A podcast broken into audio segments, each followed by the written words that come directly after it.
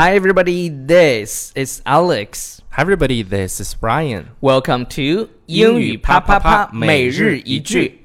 Progress is the activity of today, the and the assurance of tomorrow.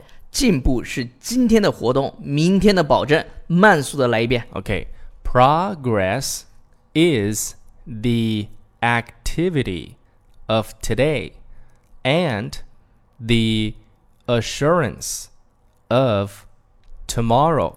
学英文，微信关注纽约新青年，么么。哒。